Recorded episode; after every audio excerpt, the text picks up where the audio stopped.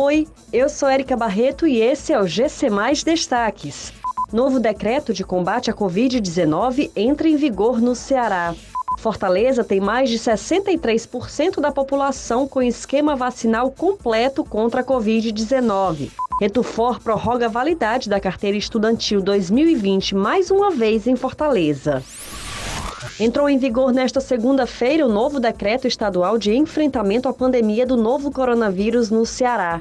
As principais novidades em relação às normas vigentes até ontem dizem respeito aos eventos sociais e capacidade de público nos estádios.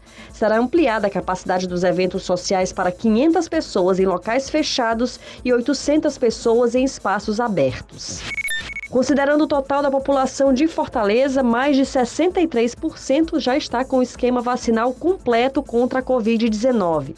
De acordo com os dados do vacinômetro da Secretaria Municipal da Saúde, foram aplicadas 2.026.930 vacinas de primeira dose na capital.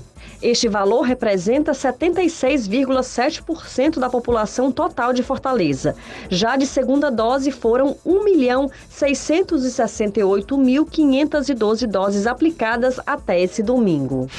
A Etufor voltou a prorrogar o prazo de validade da carteira estudantil na capital. Os documentos de 2020, que deixariam de valer em outubro, agora vão continuar sendo utilizados até o dia 30 de novembro.